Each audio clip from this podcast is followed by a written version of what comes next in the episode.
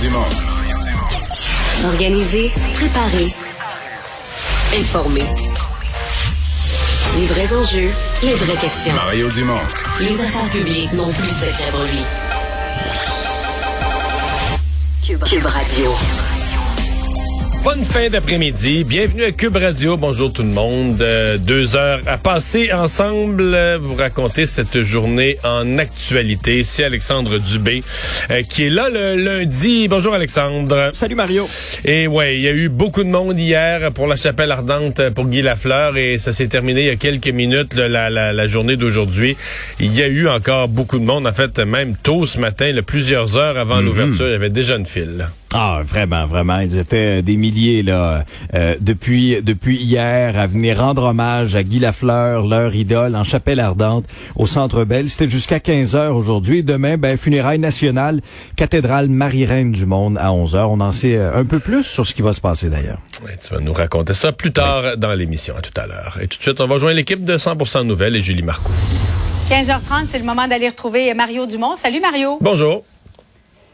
Projet du REM de l'Est, euh, la caisse de dépôt s'est fait retirer le projet. C'est Québec et Montréal qui vont assurer le leadership. On va écouter d'emblée ce qu'a dit au tout début du point de presse euh, Mme Plante. Monsieur le Premier ministre, ça me fait extrêmement plaisir de vous accueillir à Montréal. Quand j'ai pris le téléphone il y a quelques semaines, là, je disais pour, pour qu'on jase, là, c'est à ça que je rêvais. Je rêvais que vous et moi, on soit devant tout le monde pour partager notre vision de comment on allait faire avancer le REM de l'Est. Alors que vous soyez là aujourd'hui, moi, je le vois comme un, un grand signe de confiance envers la ville de Montréal, puis je vous en remercie. Mario, c'est un peu comme si elle s'était adressée à M. Legault et, et qu'on n'était pas là de façon candide, honnête et spontanée. Elle, elle était vraiment contente de, de cette annonce, Mme puis c'était correct de le faire comme ça. Moi, J'ai trouvé ça bien. Oui. En fait, moi, je suis, très partagé par rapport à ce point de presse-là, parce qu'il y a tout un côté. D'abord, Ah oui? euh, tout ce qu'elle vient de dire, c'est tout à fait vrai. Ça, euh, écoute, ça, ça avait pas de bon sens. On s'en allait comme avec un projet auquel beaucoup de gens croyaient pas. Bon, euh, tout ce qui allait le défigurer le centre-ville, euh, ça inquiétait quand même beaucoup de monde. Bon, on se disait s'il faut absolument ça, mais sur le plan esthétique, et pas dans un coin perdu de la ville, en plein centre-ville. Donc, ça, on a abandonné ça. Ça a de l'allure. C'est juste que là, euh, on dira ce qu'on voudra au Québec. Euh, mettons, la, la rapidité avec laquelle la Caisse de dépôt va avoir fait apparaître le REM. Je parle pas du REM de l'Est. Je te parle du REM qui est en construction. À Brossard, c'est automne prochain, Mario. Oui. Oui, oui, Brossard, euh? Brossard vers l'aéroport, ensuite vers, vers, vers la rive nord, là, vers euh, Saint-Eustache, etc., puis vers l'ouest de Montréal, puis tout ça. Sincèrement, moi, là, si je voulais planter une fleur, puis que je voulais que ça se fasse pas, je donnerais le mandat à Ville de Montréal, conjointement avec le gouvernement du Québec, tout ça dans les mains de l'ARTM, de la STM, puis de trois, quatre autres patentes. Ouais. Tu comprends? Euh, c'est ça qui est triste là-dedans. C'est qu'il y a un côté où tout ça est bien, là. On a arrêté quelque chose qui était pas dans la bonne direction, plus de concertation, la mairesse, le premier ministre. Tout est parfait jusqu'au moment où tu arrives. Bon, à cette heure, qu'est-ce qu'on fait? OK. C'est la ville de Montréal, conjointement avec le gouvernement du Québec, qui vont patenter Oui. ça. Puis là, pour mettre ça en marche, ils mettent ça dans les mains de toute une série d'organismes qui ont jamais trop trop fait les choses rapidement. Puis là, l'historique de tout ce monde-là, c'est que des projets de transport en commun, je te donne juste la ligne bleue en exemple. Moi, j'ai quitté la politique, la ligne bleue, en 2008. Ça fait 14 ans, là. Puis la ligne bleue, c'était faite, là. Et on cherchait appel, là. On cherchait appel pour commencer à creuser, là. C'était fait, tout était Mais le fini. prolongement de la 30, ça s'est finalement fait, Mario. Oui, oui. Ouais. Ça a pris le prolongement de la tranche, je pense que c'était premier, c'était premier en interminable. 1973, ça s'est fait des années 2000. C'est là, là, tu comprends que on se dit, oh là là, est-ce qu'il y a un danger? Puis, s'ils me font tous mentir, là, je suis pas orgueilleux, je vais revenir le dire ici, là. mais c'est juste que Mm-hmm. il y a un danger que dans l'Ouest, puis là, excuse-moi d'être plate avec l'Est, puis l'Ouest, puis les plus riches, puis les plus pauvres, puis les Anglais, mais, tu sais que l'Est de Montréal sont encore le parent pauvre, là. Que dans l'Ouest, là, on se promène dans le REM électrique, ça va bien, tout ça pendant des années de temps. Puis là, quand t'es dans... T'es dans ton journal dans le REM, là. Ah, dans des consultations pour le REM dans l'Est. Ouais, ouais, ouais, ouais. Ah, OK, dans deux ans, on va prendre une décision, puis on va être rendu en 2047. Tu comprends? Tu comprends? C'est comment, comment je me sens? C'est comme ça que je le sens.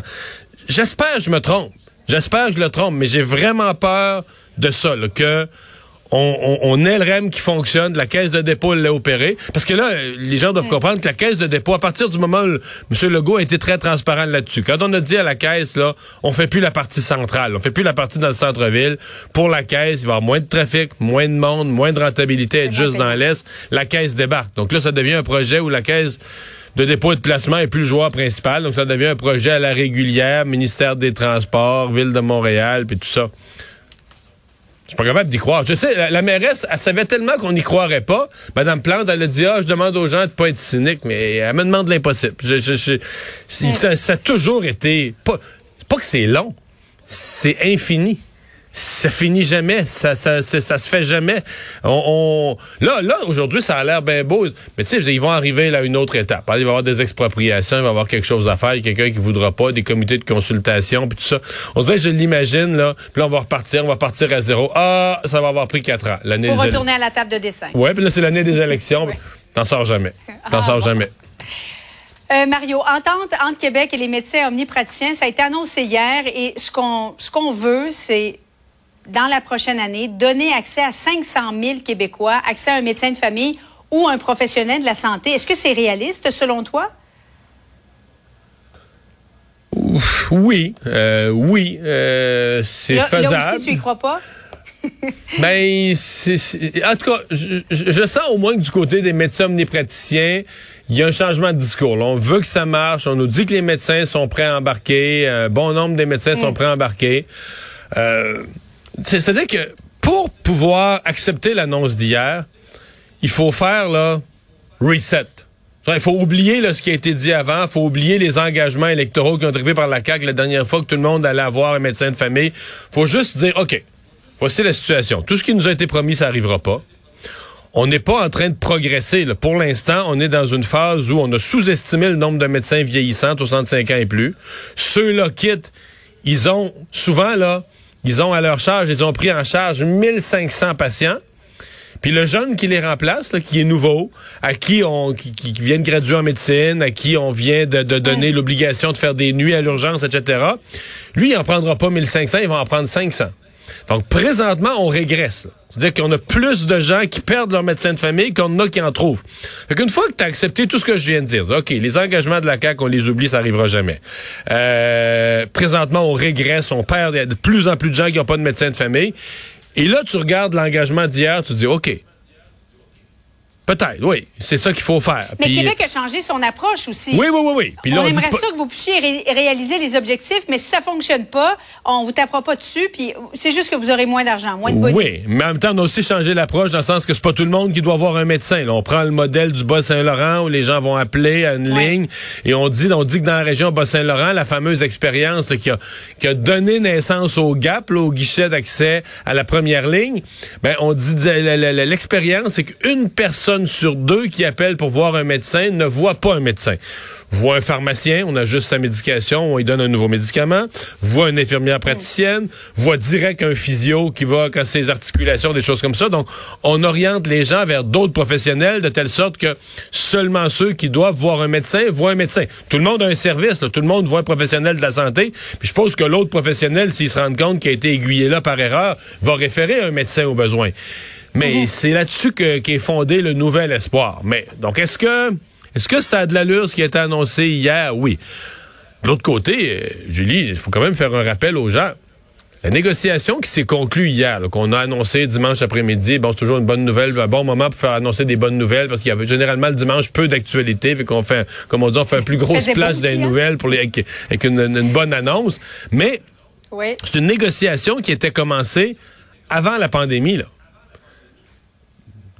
longue, pas un peu. Bon, je comprends bien que pendant la pandémie, il y a un bout où on négociait plus ça. Le système de santé était en mode survie, puis les médecins ont, été peu à l'étape de renégocier des nouvelles ententes. Mais je vais quand même dire que c'est une négociation qui, traîne de très, très, très longue date. Ouais. Parti conservateur, Mario, euh, au, fédéral, on connaît maintenant la liste des candidats, ceux qui euh, se présentent à cette course. Et le mois de mai, c'est un mois extrêmement important parce qu'il y a trois débats, deux en anglais, un en français.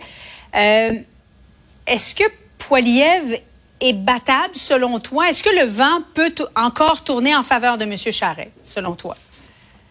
Oui. Oui, c'est pas évident. Poliev est très en avance. Je, on sent Ouais. ça. Peut-être qu'on est. Je, je fais quand même attention. Peut-être qu'on est un petit peu avec la, la, la, la force de la télé, des images, des photos. Euh, peut-être qu'on est un petit peu intoxiqué à la grosseur des rassemblements. Faut quand même faire attention. Là, je veux dire, euh, mettons là, euh, dans Marie-Victorin, le mouvement le, qui, aurait- qui était le plus capable de mobiliser du monde, c'était le mouvement anti-vaccin. anti- c'est le mouvement le plus mobilisateur. Donc, dès que t'es anti-vaccin, sympathique aux anti-vaccins, aux anti-mesures, aux anti-masques, tu mobilises beaucoup de gens. Tu fais des gars à, Ottawa en fin de semaine, il y avait plein de monde. Bon, quand tu es dans une élection, tu donnes le droit de vote à tout le monde. C'est peut-être une autre affaire. Donc, peut-être que Pierre Poilievre, sa capacité de mobiliser est démesurée là, par rapport à ce que va être vraiment son vote. Mais je dis ça, il est fort quand même. Il est en avance, il est très en avance quand même. Ceci dit, les débats. Moi, je pense que Jean Charest est avantagé par le fait... Tous les petits candidats là, qui n'ont pas réussi à avoir leur argent, qui avaient annoncé, je sais même plus les noms, il y avait toutes sortes d'inconnus qu'on n'avait jamais entendu parler, ni d'Ève, ni d'Adam, Oui. qui avaient dit leur nom, moi je me présente, puis tout ça. C'était une vraie joke, mais là, ils n'ont pas eu l'argent, ils n'ont pas eu les, les signatures, ils n'ont pas eu, ils n'ont pas rempli les conditions. Ça, c'est une bonne nouvelle pour Jean Charest. Parce que Jean Charest, à cette étape-ci, pour gagner, il a besoin que ça brasse dans les débats. là. Il a besoin de déstabiliser Pierre, Poilievre. Il a besoin de prouver qu'il est, plus solide, qu'il est un meilleur débatteur. Il a besoin de se montrer premier ministrable plus que l'autre dans le cadre des débats. Mais tu sais, dans un débat à 17, à un moment donné, là, c'est hey, c'est c'est au troisième là-bas que je parle, lui. Tu sais, c'est plus un débat. Là. Là, à 6, quand même, c'est beaucoup, mais c'est moins. C'est assez, restreint, 6, comme moment donné, tu peux avoir des échanges là, plus directs vis-à-vis avec Pierre Poilievre. Et c'est certain, certain, certain que c'est entre autres là-dessus que, que mise Jean Charest à ce, à ce point-ci. Et genre, d'avoir des moments assez forts où Pierre Poilievre trébuche pour que là, il commence à avoir, euh, tu sais, dans le membership, une espèce, tu sais, le vernis qui craque, là, que les membres se demandent, ouais, Poilievre, il est, il est bon, tout ça, mais il est-tu assez fort? C'est ça l'étape de M. Charest, là, créer cette fissure. Je regardais, Mario, j'ai l'impression qu'il y en a un cette semaine. Euh, ou c'est peut-être la semaine prochaine. Non, il y en a Oui, un il y en a un cette semaine. Il y en a un cette semaine, Euh, jeudi, le oui, 5. en anglais, c'est ça, je voulais vérifier. Le, Le 5. premier, exactement. Voilà. J'ai trouvé ma réponse. Merci beaucoup, Mario. bon après-midi à toi. Alors, Alexandre, dans les autres euh, nouvelles qu'on surveille, ben évidemment, il y a toujours euh, la chapelle ardente pour Guy Lafleur, là, qui a été euh, Ouais. euh, hier, aujourd'hui, un événement très, très, très mobilisateur. Ah Beaucoup oui. de monde qui, tenait à être là. Et, des- Oui, et dont, dont des gens venus de loin, là. Ah, t'as entièrement raison. On a entendu des témoignages de gens vraiment de d'autres provinces euh, même. Et euh, là, quand je te mentionnais tantôt qu'on en sait davantage sur ce qui va se passer demain, eh ben, euh, on saura qui notamment. euh, qui parmi peut-être ceux qu'on qu'on qu'on présupposait allaient prendre la parole demain et ce sera Patrick Roy. Euh, c'est à la demande de Jeff Molson.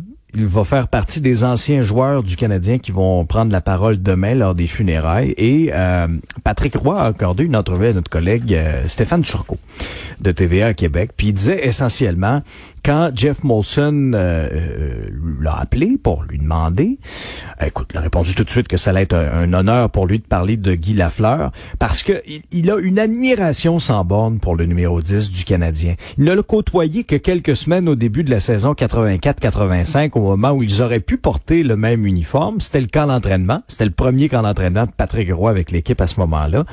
Euh, il avait commencé la saison avec le Canadien, mais il avait été retourné dans les rangs juniors après. Mais le chemin des deux s'est croisé à plusieurs reprises par la suite, notamment, Mario, tu te souviendras, euh, le premier match de Guy Lafleur dans l'uniforme des Rangers de New York. Premier match quand il était revenu à Montréal. Ben, il y en avait scoré deux contre Patrick Roy. Ah Et- oui? Et, et, et, le dernier match de Guy Lafleur dans la Ligue nationale de hockey, à l'époque, bon, Avec dans l'uniforme Nordiques. des Nordiques, ben, son dernier but, il l'a marqué contre, contre le Canadien et contre un, certain euh, Patrick Roy, si ma mémoire est bonne. Alors, tu vois, euh, et, par la suite, ben, c'est sûr que bon, euh, euh, dans les dans les euh, moments euh, où les, on avait, je me souviens notamment un soir, tu te souviendras aussi là, on avait honoré euh, quelques anciens. euh, il y avait Patrick Roy, il y avait Guy Lafleur également. Alors leur- leurs chemins se sont recroisés et c'est un peu ce que Patrick Roy va raconter euh, demain. Là, c'est ce qu'il laissait entendre euh, dans, dans cette, euh, cette du point de vue, du pleine- point de vue des là. amateurs, si tu sautes une génération, tu sais, t'as les contemporains de Guy Lafleur, là, qui Yvon Mhm. Lambert, Cournoyer et autres, là, tu sais, des contemporains qui ont joué avec lui dans les années 70.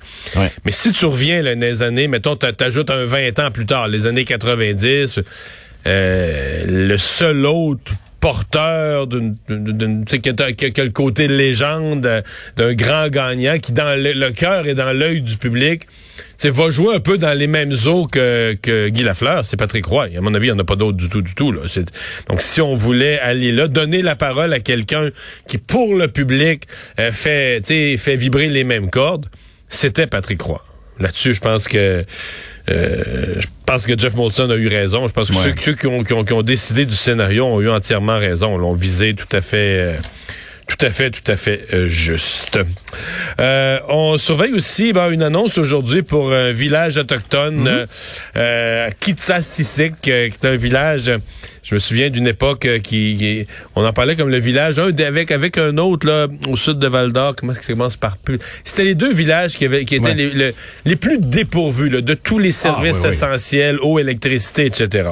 Puis vraiment, dans ce cas-ci, euh, c'est un, un village situé en bordure de la route 117, dans le parc de la Vérandrie. Tu sais, moi, je suis originaire de la BTB-Témiscamingue. Alors, je- on passait souvent devant euh, cette pancarte hein, qui signifiait le village de Kitsisakik en bordure de la 117. Et là, vivait pendant des années sans, sans eau. Ça sera toujours le cas, malheureusement. Sans électricité, ce ne sera plus vrai en 2025 parce que le village sera relié au réseau d'Hydro-Québec. Ça a été annoncé aujourd'hui par la PDG d'Hydro-Québec, Sophie Brochu.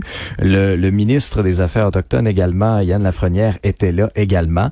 Euh, c'est bien sûr, bon, euh, ça va se faire par euh, par phase, là, mais on parle quand même dès cet été des études techniques.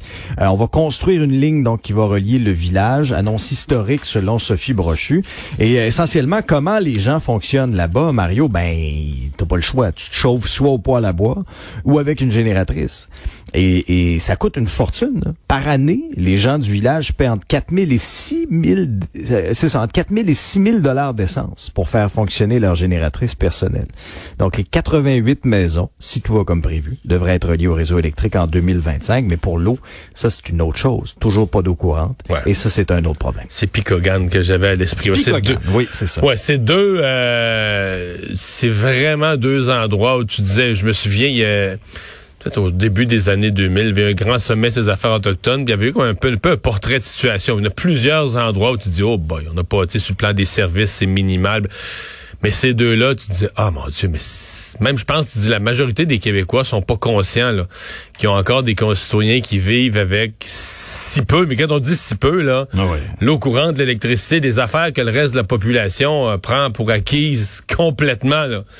Et euh, que ces communautés-là sont sont pas du tout, du tout, du tout euh, équipées.